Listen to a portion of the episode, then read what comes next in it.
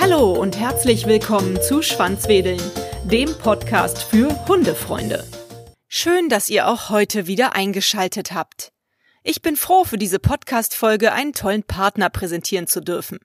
Terra Canis. Terra Canis hat vor 15 Jahren neue Maßstäbe in der Tierfuttermittelindustrie gesetzt, indem es 100% Lebensmittelqualität aller Rohstoffe garantiert hat. Geboren aus der Grundidee, ein gesundes Hundefutter ohne die Verwendung von minderwertigen Fleischprodukten, Tiermehlen und billigen Füllmaterialien zu kreieren, hat sich Terrakanes schon zu Beginn seiner Gründung mit Herz und Seele der Gesundheit des Hundes verschrieben. Erstmals wurde Tiernahrung in einem echten Lebensmittelbetrieb, der Münchner Traditionsmetzgerei Schäbitz hergestellt.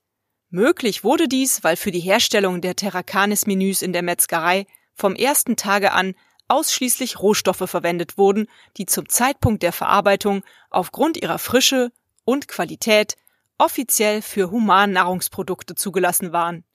Ein damals übrigens einmaliges und richtungsweisendes Konzept in der Branche.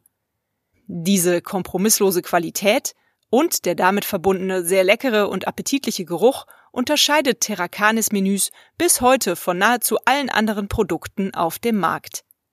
Durch die stetig steigende Nachfrage ist die Traditionsmetzgerei im Herzen von München mittlerweile an ihre Kapazitätsgrenze gekommen.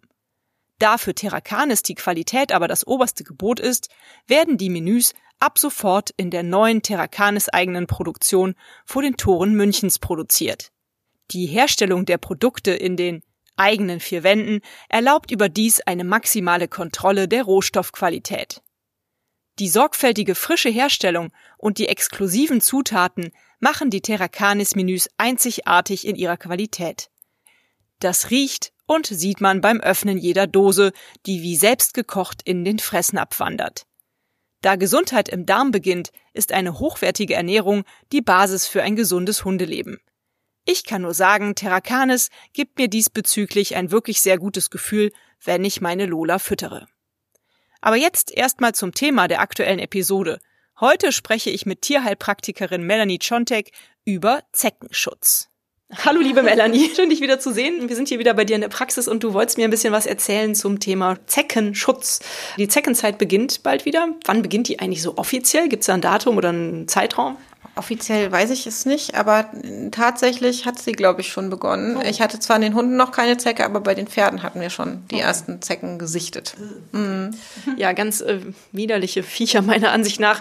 Was kann man aus deiner Sicht dagegen tun, dass die Hunde überhaupt eine Zecke bekommen? Das ist tatsächlich kein so ganz einfaches Thema, finde ich. Viele Sachen sind ja auch weitläufig bekannt. Und ich hatte eigentlich jetzt jahrelang immer bin ich gut gefahren damit. Frühzeitig angefangen mit Zistus, Zistrose, Zistus füttern. Und dann erstmal auf jeden Fall äh, über einige Wochen, also frühzeitig heißt wirklich jetzt so im, im März äh, damit anfangen, Zistus zu füttern und dann wirklich so über die Saison das zu füttern. Das hat jahrelang super gut funktioniert und ich hatte kaum Probleme mit Zecken. Dann habe ich noch äußerlich, es gibt ja mittlerweile einen sehr, sehr großen Markt auch an natürlichen Spot-ons. Also mhm. meistens ist halt Kokosöl und Nebenöl drin. Das ist die Kombination, die, die gut funktioniert. In dieser Kombination bin ich lange gut gefahren. Letztes Jahr hatte ich das Gefühl, es war echt ein fieses Zeckenjahr und auch da hat die Kombination nicht wirklich ausgereicht. Also es ist ja dann immer so, ich weiß natürlich nicht, wie viele Zecken hätten die Hunde gehabt, hätte ich das nicht gegeben. Ne? Richtig. Ja. Aber ich hatte auf jeden Fall deutlich mehr Zecken an den Hunden als in den Jahren zuvor. Nichtsdestotrotz würde ich das natürlich trotzdem wieder so empfehlen. Und da ist auch der Markt ja sehr voll. Es gibt ja mittlerweile also Zistus war irgendwie lange Zeit eher so ein Geheimtipp. Mittlerweile ist das nicht mehr, weil es gibt jetzt diese Zecken-Snacks. Ganz viele verschiedene Hersteller bieten die an. Was ist drin? Zistus. Zistus. Manche haben noch ein bisschen Knoblauch mit drin, Kokosöl und Schwarzkümmelöl. Mhm. Das ist eigentlich so die Kombination. Und die ist auch gut. Ich habe das jetzt noch nicht in dieser Kombination mit Zecken-Snacks probiert, aber könnte mir vorstellen, das zu tun, weil es natürlich auch einfach ist, die so zu füttern. Mhm. Letztes Jahr hatte ich dann noch Schwarzkümmelöl auch dazu genommen, eben zu füttern. Aber wie gesagt, letztes Jahr sind die Zecken echt irgendwie sehr fies gewesen. Was ich noch nicht probiert habe selber und es deswegen natürlich auch nicht so richtig gut empfehlen kann, aber es gibt eben ja auch noch diese Bernsteinketten etc. Also das habe ich bis jetzt aber noch leider keine eigenen Erfahrungen mit sammeln können. Ich habe hier noch auf meinem Zettel stehen Bierhefe-Tabletten. Hast du das mal ausprobiert und hat das irgendeine Wirkung? Mm, Bierhefe habe ich selber nicht ausprobiert, aber das ist auch, also insgesamt sagt man B-Vitamine, mhm. weil das dann eben den Geruch insgesamt verändern soll. Aber ich glaube, einige von diesen Zecken-Snacks haben auch äh, B-Vitamine tatsächlich mit drin. Okay. Mhm. Jetzt denke ich so, okay, Knoblauch, ist das denn so gesund für den Hund? Also es kommt wahrscheinlich auf die Dosierung mhm. an, ne? Die Menge macht das Gift. Also kleine Mengen Knoblauch sind jetzt für den Hund nicht dramatisch, aber okay. große Mengen Knoblauch werden dann irgendwann giftig. Also ich kann jetzt nicht einfach hingehen, meine Knoblauchzehe zerhäckseln und äh, der Lola das mit unter das Futter mischen, oder? Nee, das wäre jetzt nicht so gut. Wobei, das müsste man dann genau ausrechnen, ne? wie viel Kilo wiegt dein Hund und wie viel Knoblauch dürfte er haben. Aber nein, ich würde es einfach nicht machen. Okay. Lieber nicht ausprobieren. Wie ist das denn überhaupt bei den Zecken? Welche Krankheiten übertragen die eigentlich? Ja, man denkt ja immer in aller, allererster Linie an Borreliose. Die haben wir auch hier. Wir haben aber noch ein paar andere Erkrankungen, die man eigentlich immer so ein bisschen eher in die, ja, in die Mittelmeerräume verbannt hat. Aber tatsächlich ist es so, dass wir auch mehr Anaplasmose, also Anaplasmose Schrägstrich Ehrlichiose, das sind Anaplasmen, haben, als wir Borreliose haben. Mhm. Grundsätzlich wird auch Babesiose und eine Ricketsiose, also, also ist andere, ja, äh, andere Vektoren, sagt man, werden übertragen. Also andere Krankheitserreger als die, die man so immer im Kopf hat, werden übertragen. Kann ich da mal kurz zwischengrätschen? Diese ganzen Osen, was, was bedeutet das? Kannst du das ganz schnell kurz zusammenfassen? Ja, also schnell und kurz ist fast was schwierig. Aber sagen wir mal so, es sind Krankheitserreger, die unterschiedliche hm, Krankheiten machen. Nehmen wir mal Borrelien als oder auch Anaplasmen als Beispiel. Woran merke ich, dass mein Hund das hat oder haben könnte, sind zum Beispiel also bei Menschen sagt man, es gibt so eine Wanderröte, wenn sich das äh, rötet. Ja. Ist jetzt beim Hund sehr schwer zu erkennen, aber je nachdem vielleicht am Bauch oder so könnte man auch da Rötungen der Haut sehen und vielleicht äh, entzündlich, entzündliche äh, Geschehen in so einem Zeckenbiss. Mhm. Die meisten Symptome treten immer erst sehr, sehr, sehr viel später auf. Da denkt man nicht mehr an irgendeine Zecke. Das ist halt so das Problem. Und da hat man eben zum Beispiel wechselnde Lahmheiten, Leberprobleme. Es können aber auch Probleme im zentralen Nervensystem auftreten. Also die sind äh, relativ vielfältig, die Symptome, und die sind dann eben sehr schwierig, noch irgendeinem Zeckenbiss zuzuordnen. Aber vielleicht ist einfach der wichtigste Punkt, sich zu überlegen, wenn mein Hund immer mal wieder lahmt und ich weiß nicht, woher das kommt, dass man dann mal darüber nachdenkt, auch mal auf solche Erkrankungen testen zu lassen. Mhm. Vielleicht so rum. Kann man die im Nachhinein behandeln? Äh, ja. ja. Also gerade Anaplasmen zum Beispiel, ähm, das sind Bakterien, die, wir, die, können mit Antibiotika behandelt werden. Mhm. Ja, das ist ja schon mal beruhigend irgendwie. Also ich kenne halt auch noch vom menschlichen Bereich her die Hirnhautentzündung, dass die übertragen wird, oder? Ja, Von Zecken? Genau, das sind Viren, aber die haben wir so eigentlich nicht. Diese Meningitis, so wie du die jetzt meinst, diese Frühsommermeningitis, sind Viren, die bei uns in Nordrhein-Westfalen eigentlich im Moment nicht vorkommen und auch so direkt den Hund nicht betreffen. Mhm. Wie übertragen die Zecken eigentlich diese Krankheiten? Ganz einfach über das Blut, was sie halt saugen, oder? Mhm, ja, genau. Also die geben halt auch ihren Speichel ab. Beziehungsweise eigentlich sagt man immer, dass eigentlich erst nach 24 Stunden die Krankheitserreger abgegeben werden. Mhm. Das habe ich auch gehört, dass es nämlich richtig wichtig ist, dass man die Zecke möglichst schnell entfernt. Genau, das auf jeden Fall. Je länger die sitzt, desto mehr Möglichkeiten sind da, dass die Krankheitserreger übertragen werden.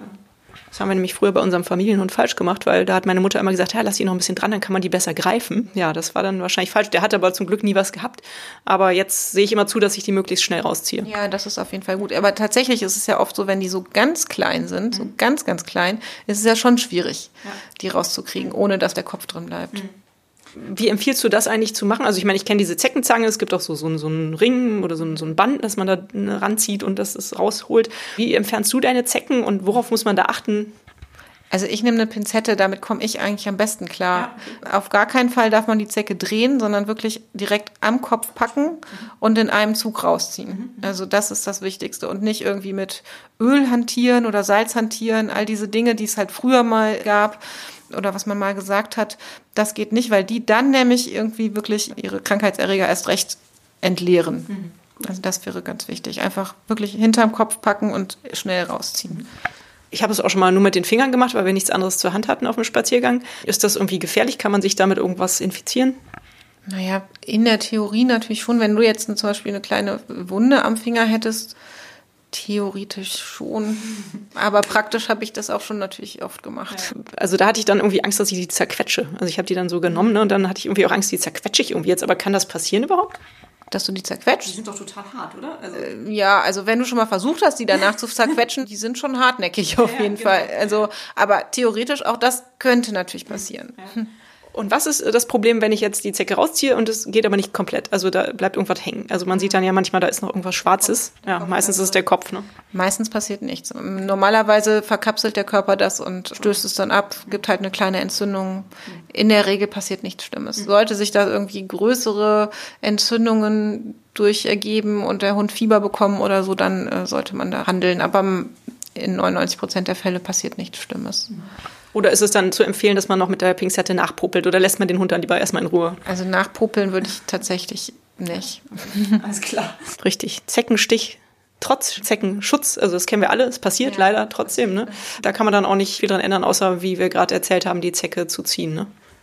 Nee, kannst du eigentlich nicht. Also was es gibt, es gibt eine Möglichkeit, dass man zum Beispiel auf Borrelien eine Zecke untersuchen kann. Also das heißt, man könnte theoretisch, wenn du hundertprozentig sicher sein willst, behältst du diese Zecke, bringst sie vorbei und äh, gibt so einen Schnelltest und man kann gucken, ob die Zecke Borrelien hat, okay. zum Beispiel. Aber dann weißt du noch nicht, ob sie äh, Anaplasmen, Anaplasmen in sich hatte. Mhm. Aber bei Borrelien könnte man das tun, wenn man das wollte. Ansonsten muss man halt beobachten und mhm. das einfach im Hinterkopf haben. Mhm. Gibt es irgendeine Zahl, die du kennst, was normal ist? Wie viele Zecken hat ein Hund im Jahr? Gibt es da irgendwie sowas? Oder ist das, ist das eigentlich so, dass es bei längerem Fell eher das Problem ist? Schon, ne? Das ist, glaube ich, extrem unterschiedlich. Also zum einen sagt man ja wirklich, es gibt ja solche Zeckenmagneten und es gibt Hunde, die nie Zecken haben. Mhm. Das ist schon mal das eine. Mhm. Deswegen ist, glaube ich, kann man nicht sagen, dass was normal ist. Mhm. Dann kommt es ja auch tatsächlich darauf an, was machst du mit deinem Hund? Ne? Also hier bei uns gehen viele Gassi auf dem Bürgersteig. Mhm zweimal um Block. Ich denke, dieser Hund hat deutlich weniger Zecken als meine, die über Felder und durch den Wald laufen. Und Wald ist immer noch mal auf jeden Fall mehr Zeckengebiet als alles andere. Also wenn ich mit denen in den Wald gehe, dann muss ich wirklich danach richtig gucken. Oder Eifel zum Beispiel ist richtig schlimm. Deswegen glaube ich nicht, dass man sagen kann, was normal ist. Es hat ja auch keinen Sinn zu sagen, du darfst jetzt nicht im Wald laufen, lauf nur auf der Wiese, lauf nicht unter die Büsche oder so. Das kann man irgendwie wahrscheinlich dem Hund ja auch schwierig beibringen. Ähm, genau, da kommt es dann auf den Hund an. Ne? Also es gibt sicherlich welche, die vielleicht damit zufrieden sind, auf dem Weg nur zu laufen. Und dann gibt es halt die, die ganz gerne auch mal irgendwie bisschen weiterlaufen oder über die Wiese rennen oder toben oder ne, sich irgendwie hinschmeißen und übereinander tollen. Es ist halt schwierig, denen das dann zu verbieten.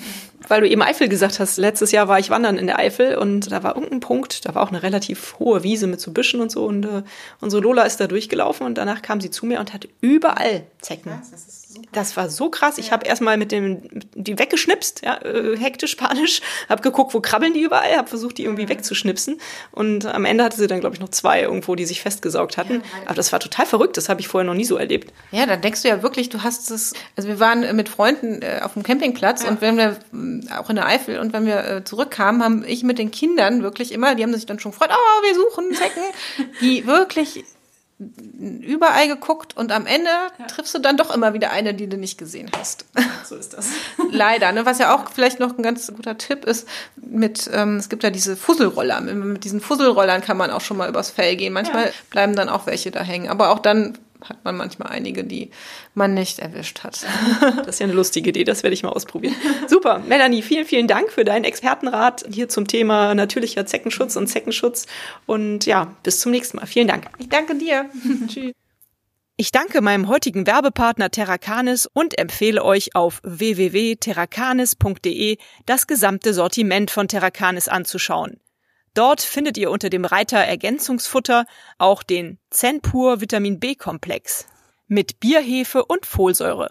Der kann euren geliebten Vierbeinern, wie Melanie im Interview erklärt hat, helfen, Zecken abzuschrecken. Wenn ihr Kontakt zu Melanie aufnehmen möchtet bzw. ihre Hilfe braucht, schaut in den Show Notes nach. Dort findet ihr sowohl den Link zur 16. Folge von Schwanzwedeln, in der ich Melanie kennengelernt habe, als auch den Link zu ihrer Homepage. Uns und unseren Fellnasen wünsche ich vor allem, bleibt gesund. Bis zum nächsten Mal. Und ich sage auch vielen Dank fürs Zuhören heute. Hat euch dieser Podcast gefallen, dann teilt ihn doch mit euren Freunden und gebt mir eine 5-Sterne-Bewertung, denn nur so werden auch andere Hundefreunde auf den Podcast aufmerksam. Nun knuddelt euren Hund und gebt ihm ein Leckerchen und sorgt für ein Schwanzwedeln. Bis zur nächsten Folge. Wuff und tschüss.